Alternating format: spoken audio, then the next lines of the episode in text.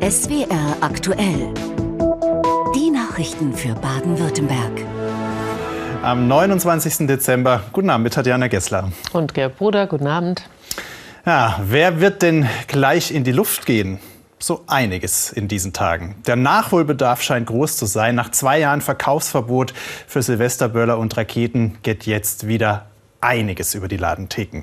120 Millionen Euro Umsatz hat die Pyrotechnikindustrie vor der Pandemie an Silvester gemacht und rechnet damit, dass sie locker an frühere Jahre rankommt. Auch wenn inzwischen breit darüber diskutiert wird, ob das noch zeitgemäß ist, aus ganz unterschiedlichen Gründen.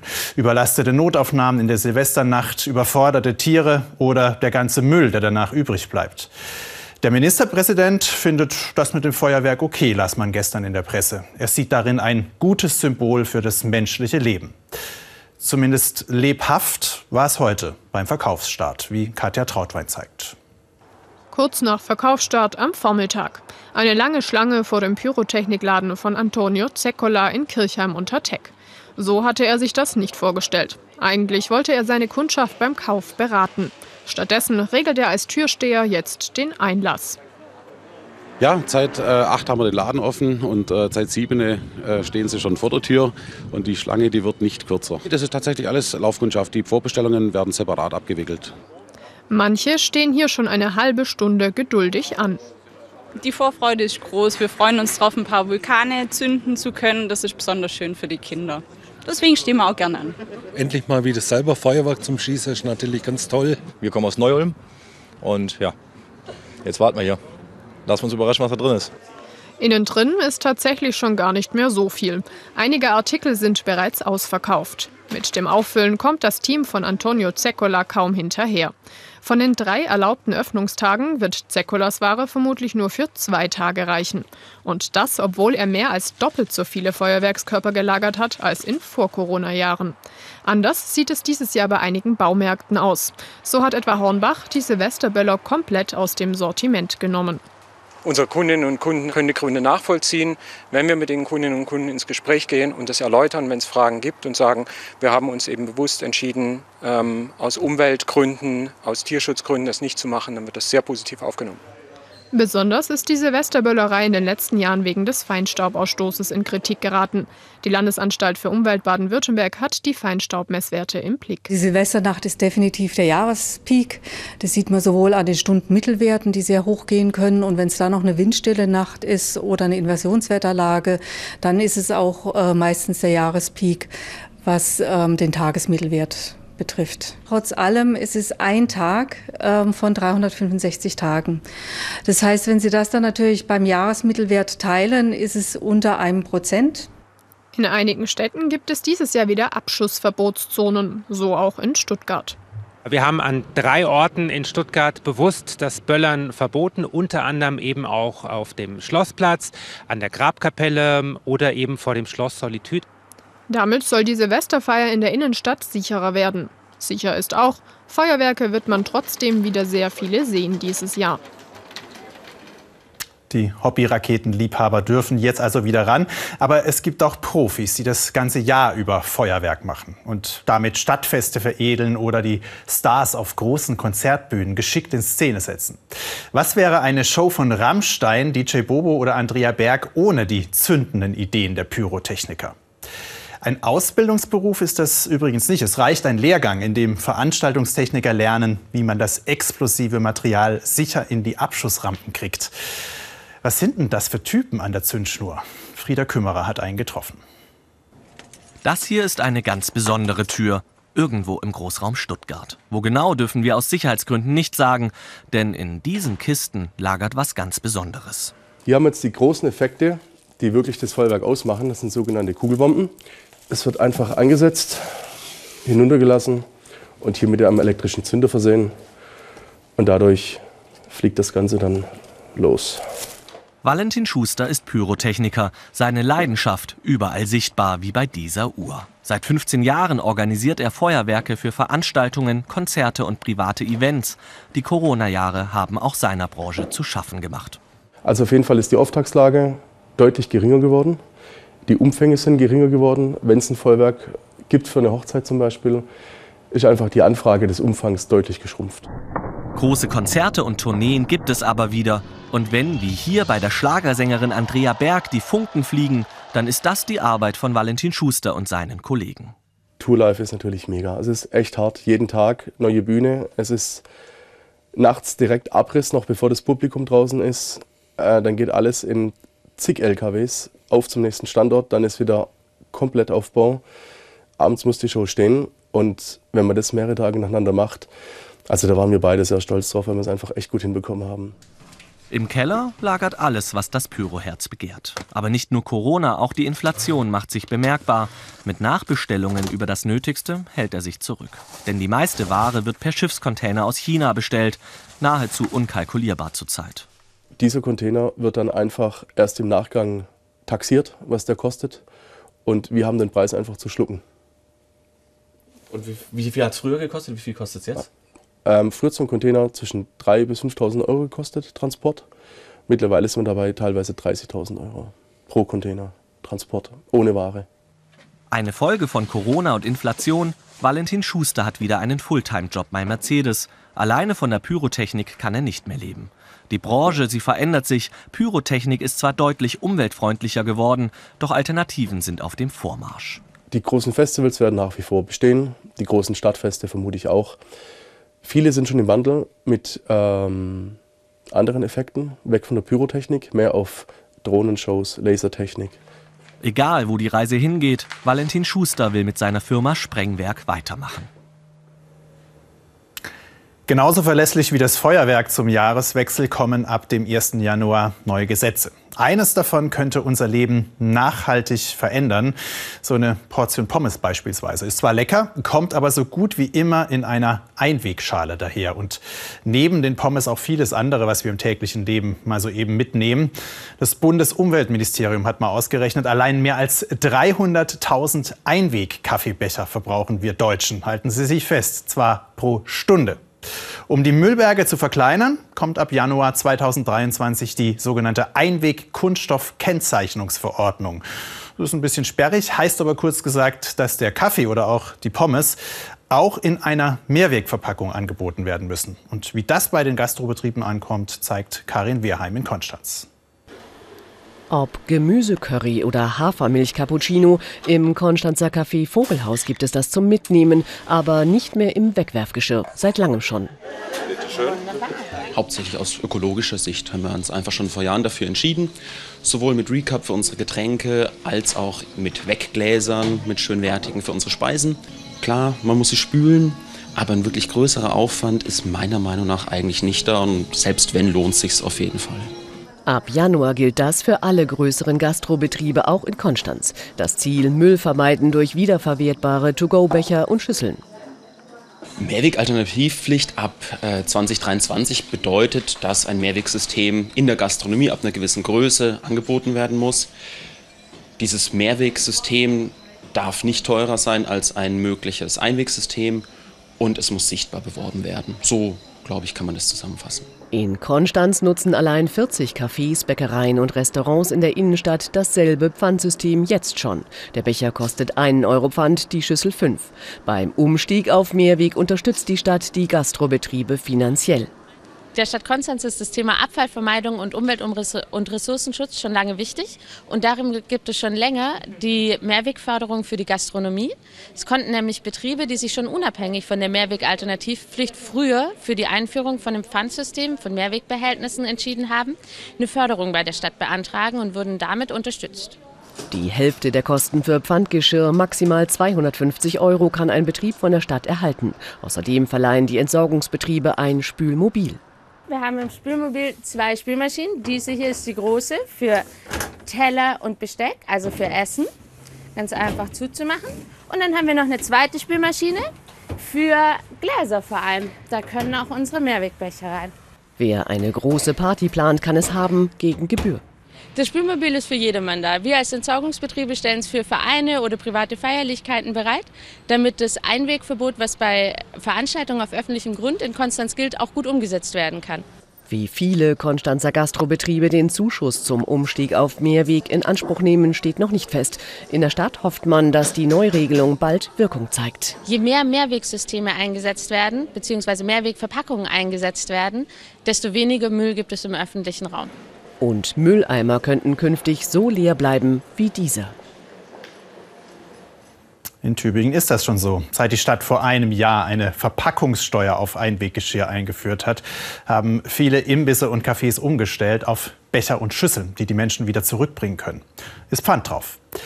In der Theorie entsteht so ein Kreislauf, der das Geschirr immer wieder in Umlauf bringt. In der Praxis ist das Zeug einfach so praktisch, dass das mit dem Kreislauf, schauen Sie selbst, Sonja Legisa. Schminkpinsel im Mehrwegbecher, Käse in der Box und im Küchenschrank stapelt sich das Mehrweggeschirr. So war das nicht gedacht. In Tübingen verschwinden Becher und Co., anstatt ins Café zurückzukommen. Deswegen gibt es hier immer wieder Engpässe beim Mehrweggeschirr. Gleich noch dann Pfand zurück, Das hört man in Tübingen öfter von dem Problem. Ähm, bei uns ist es ehrlich gesagt schon auch bemerkbar, dass, es, dass sie nicht oft, also nicht in den Mengen zurückgebracht werden, wie wir sie rausgeben. Aber wir haben deswegen auch relativ viele auf Lager und gucken, dass wir, wenn der Bestand sich leert, auch immer wieder nachbestellen. Seit Einweggeschirr Geld kostet, nutzen viel mehr Tübinger das Mehrwegsystem. Die Verpackungssteuer hat einiges bewirkt. Die Zahl der Restaurants, die wiederverwendbares Geschirr anbieten, hat sich seitdem verzehnfacht. So, bitteschön. Macht dann 4,10 Euro bitte mit einem Euro Pfand. Aber warum klappt das mit dem Zurückbringen nicht so gut?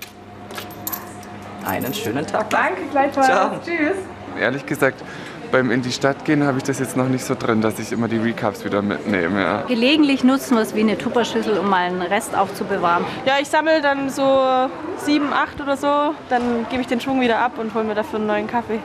Ganz verbannt sind die Einwegverpackungen in Tübingen nicht. Und zur richtigen Müllvermeidung braucht es wohl die bundesweite Mehrwegpflicht. Aber die funktioniert nur in Kombination mit der Verpackungssteuer, glaubt Tübingens Oberbürgermeister. Ich glaube, die Verpackungssteuer ist genau richtig. Sie spart Energie und Material und sie bevorzugt Mehrweg. Das muss man machen. To go ist so bequem, dass man nicht erwarten kann, dass die Leute sich von selber für mehr Weg entscheiden. Dafür braucht es einen finanziellen Anreiz, den haben wir gesetzt. Imbissinhaber Imad Al-Samir findet die Verpackungssteuer sinnvoll. Mit mehr Wegboxen, ne? Ja, gerne. Jawohl. Was hätten Sie gern? Ähm, er bietet sogar sein ganz eigenes Pfandgeschirr an und das, so sagt er, würde meistens auch wieder zurückkommen. Tschüss. Und jetzt kommen wir zum Nachrichtenüberblick mit Tatjana Gessler. Nach Beschwerden von Bürgern über Schwierigkeiten mit der Grundsteuererklärung fordert Landesfinanzminister Bayas eine Überarbeitung des staatlichen Steuerprogramms Elster. Der grünen Politiker will, dass die Software bürgerfreundlicher wird. Das sagte er den Stuttgarter Nachrichten und der Stuttgarter Zeitung. Er versteht den Unmut über die digitale Abgabe bei der Grundsteuerreform und sieht Städte und Gemeinden in der Pflicht. Die Behörden im Ortenaukreis haben heute in Offenburg ihre aktuellen Notfallpläne für Stromausfälle vorgestellt. Das Thema war durch die Energiekrise in letzter Zeit wieder in den Fokus gerückt. Egal ob bei einem Blackout, also einem plötzlichen langen und großflächigen Stromausfall oder auch einem kurzen lokalen Ausfall, im Ortenaukreis halten sich die Behörden für gut vorbereitet. Die Krankenhäuser könnten mehrere Wochen im Notbetrieb arbeiten, hieß es. Auch für Feuerwehr und Krisenstäbe gäbe es Notstromaggregate und Kraftstoffreserven. Die Möglichkeit, dass solche Stromausfälle tatsächlich eintreten könnten, halten die Verantwortlichen für äußerst gering. Etwa 40 Personen sollen in der vergangenen Nacht großflächig Parolen und Symbole auf die Außenwand der Justizvollzugsanstalt in Offenburg gesprüht haben. Laut Polizei stammen sie aus der linken Szene. Die Schmierereien haben nach Informationen der Nachrichtenagentur dpa offenbar Bezug zu einer Querdenken-Demonstration in Stuttgart. Die mutmaßlichen Täter konnten in ihren Fluchtautos gestellt werden. Gegen sie wird jetzt unter anderem wegen Landfriedensbruchs ermittelt. Max Markgraf von Baden ist tot. Dem Haus Baden zufolge starb er heute in den frühen Morgenstunden in Schloss Salem im Bodenseekreis. Der Chef des Adelshauses wurde 89 Jahre alt. Er soll zwei Trauerfeiern für den Verstorbenen geben. Eine für offene Wegbegleiter, Freunde und Bekannte gemeinsam mit der markgräflichen Familie sowie eine geschlossene Trauerfeier für den Familienkreis und befreundete Häuser. Max Markgraf von Baden stand seit 1963 an der Spitze des ehemals regierenden großherzoglich badischen Fürstenhauses.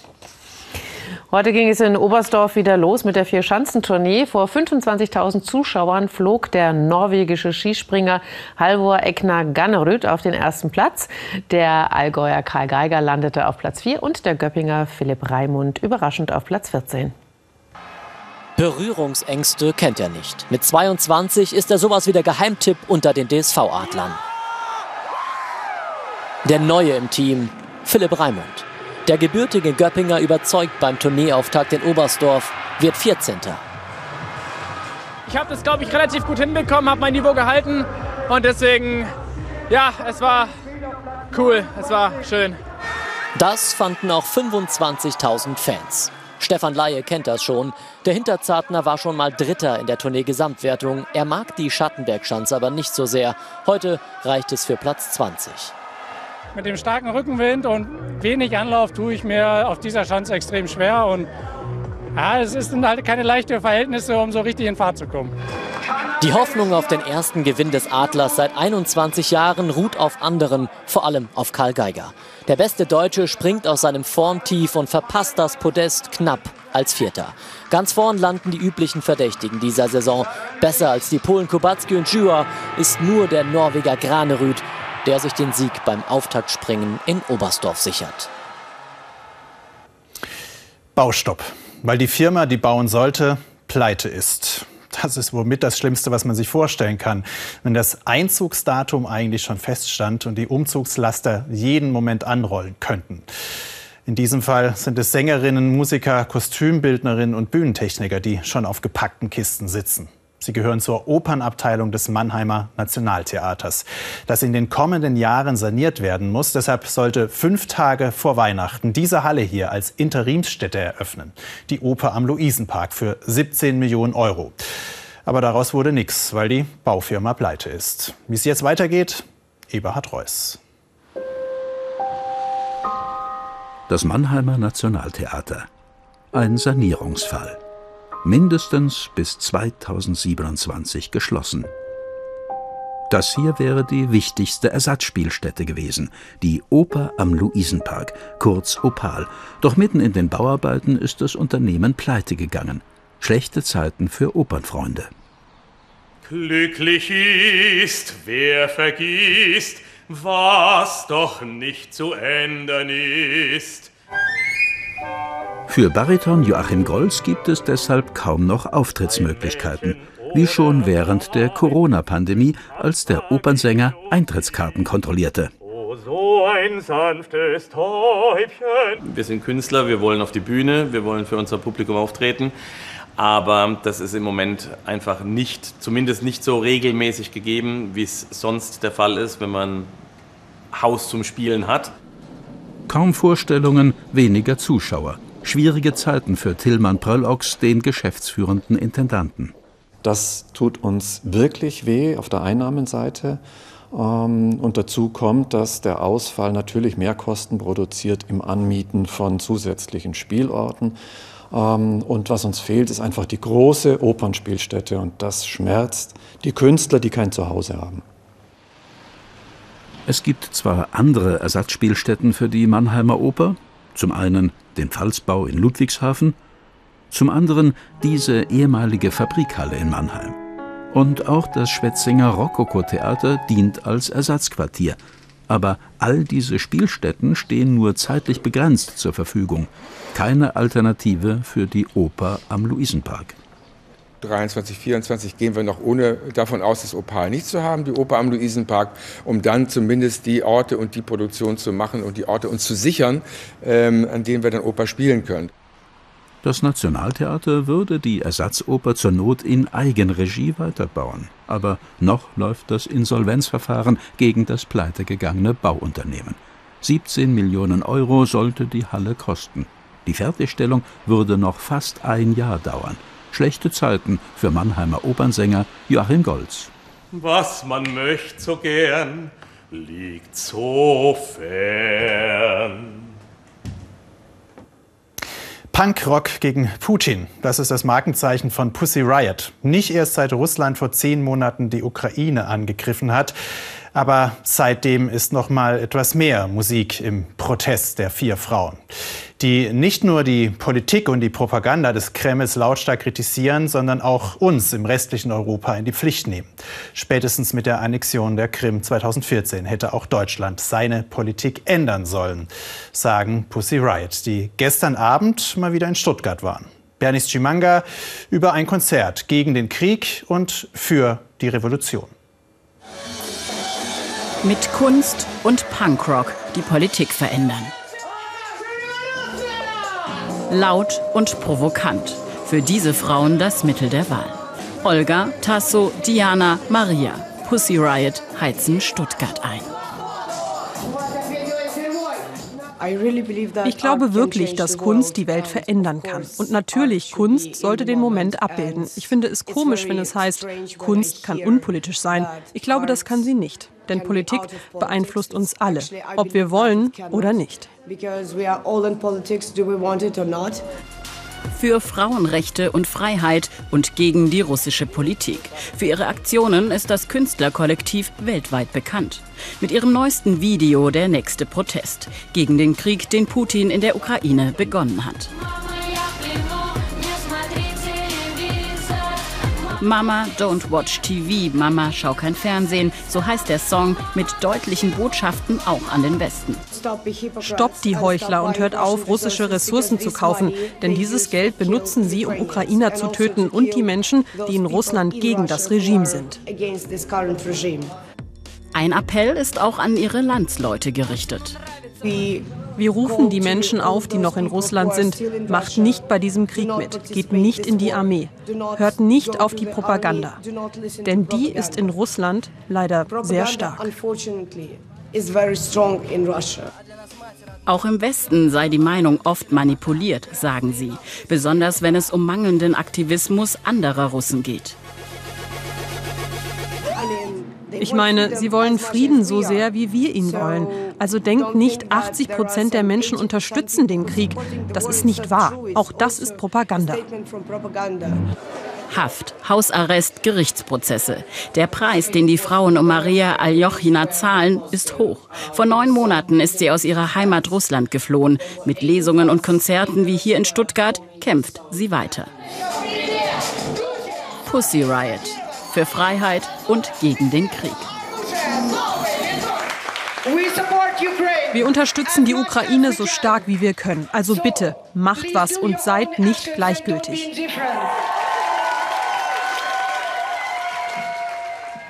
Wir bleiben auf der Bühne und schauen nach Ulm, wo es im Stadthaus morgen Abend eine Art Wiedergeburt gibt. Einer Kunst, die entstanden ist, um dem Wahnsinn dieser Welt zu begegnen der für Künstlerinnen und Künstler oft darin liegt, dass alles festgefahren und zementiert ist. Ideale, Normen, wie etwas zu sein hat. Daran zu zweifeln, das aufzubrechen, das war der Beginn des Dadaismus. Mit Nonsens, Ironie, Witz, einem wilden Mix an Stilen und Formen, einfach Dada. Aber eben nicht nur schräg, sondern durchaus mit einem ernsten Blick auf die Welt, wie uns Hanna Schulze zeigt. Und dieses Kunstwerk vollkommen zu begreifen, exerziere man täglich zwölf Stunden lang. Es ist eine Mischung aus Tanz und Schauspiel, ernste Themen verpackt in eine skurrile Performance. Mirjam Morlock hat die Texte für Dada Di Dada Da geschrieben. Keine Geschichte mit klassischem Handlungsstrang. Mm, es sind verschiedene Themen drin. Zum einen Krieg, Ukraine-Krieg, ähm, zum anderen auch grundsätzlich Rechte, Rechte von Frauen, Menschenrechte, so ein bisschen Iran ist auch mit reingepackt. Es gibt natürlich schon eine Handlung, aber eben keinen roten Faden oder einen Handlungsstrang, wie man das sonst so kennt. Krieg und Pandemie waren auch zur Entstehungszeit des Dadaismus ein zentrales Thema. Die Parallelen zwischen damals und heute haben den Choreografen Domenico Strazzeri lange beschäftigt. Dass natürlich dann äh, 1916 der Erste Weltkrieg war und 1918 die spanische Grippe. Und jetzt sind wir im Moment im selben, in derselben Situation mehr oder weniger. Kein Weltkrieg, aber fast so. Also wir, haben, wir spüren die Konsequenzen draus. Vor 100 Jahren verarbeiteten die Dadaisten diesen Wahnsinn mit einem wilden Mix an Stilen und Formen. Mit Nonsens, Ironie, Entfremdung. So auch in Dada Di Dada Da. In dem Tanzstück stehen Masken für die Entfremdung im guten wie im negativen Sinne. Einerseits ist es ein bisschen so ein Bezug auf den Krieg, wo es ja auch Maskierungen, Vermummungen gibt im Negativen, wo im, im, im Grunde jemand sich vermummt und schlechte Dinge tut. Oder es, es ist was, äh, um sich irgendwo in eine andere Welt hin zu katapultieren im Guten. Ein Stück zwischen Traum und Realität, bei dem die Besucherinnen und Besucher vor allem eines mitbringen müssen, Vorstellungskraft. Morgen am 30. Dezember feiert das Ensemble im Ulmer Stadthaus Premiere. Und schon heute entführen wir Sie an einen Ort, der weltberühmt ist für die Samba, den Karneval und brasilianische Lebensfreude, die einer unserer Kollegen täglich zu spüren bekommt. Unser SWR-Korrespondent im ARD-Studio in Rio de Janeiro, den wir gefragt haben, wie er den Jahreswechsel an einem der bekanntesten Strände der Welt erlebt. Da hinten, hinter dem Zuckerhut, da liegt der Stadtteil Copacabana. Und dort war Matthias Ebert für uns.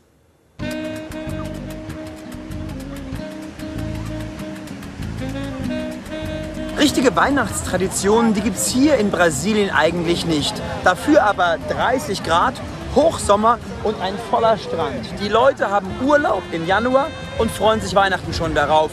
Und an Silvester gibt es da hinten ein riesiges Konzert und auf dem Wasser Feuerwerk. Das heißt, hier geht richtig die Post ab und es werden Hunderttausende Menschen erwartet. Dieses Jahr zum ersten Mal ohne Corona-Auflagen. Das ist Weihnachten und Silvester hier in Brasilien.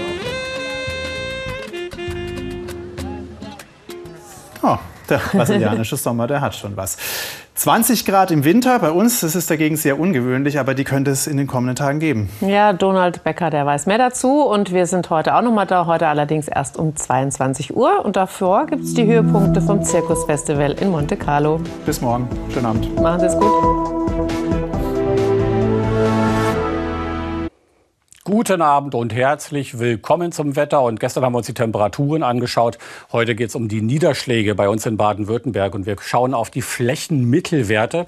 Der Bezugszeitraum sind die Jahre 1991 bis 2020. Diese Jahre bzw. Monate in diesen Jahren wurden dann gemittelt. Und dann kommt es zu dem Normalwert. Und das sind die Abweichungen in diesem Jahr, die dann im Vergleich zu diesen Normalwerten aufgetreten sind. Und wir sehen hier vor allem der März und der Juli waren besonders trocken mit 35 bis 30 Prozent der normalen monatlichen Niederschlagssumme. Deutlich nasser war der April und vor allem auch September mit knapp über 150 Prozent. Jetzt schauen wir aber in die Zukunft. Ein neues Tiefdruckgebiet kommt von Westen her, bringt die milde Luft zu uns, aber auch noch ein paar Regenwolken und die werden heute Nacht vor allem aktiv sein. Das heißt, wir starten in die Nacht meistens verregnet, aber im Verlauf der Nacht wird der Regen langsam abziehen. Von Nordwesten her lockert es auf und bei schwachem Wind können sich vereinzelte Nebelfelder bilden. Die Temperaturen morgen früh aber relativ hoch, 7 bis 2 Grad. Für die Jahreszeit also zu mild.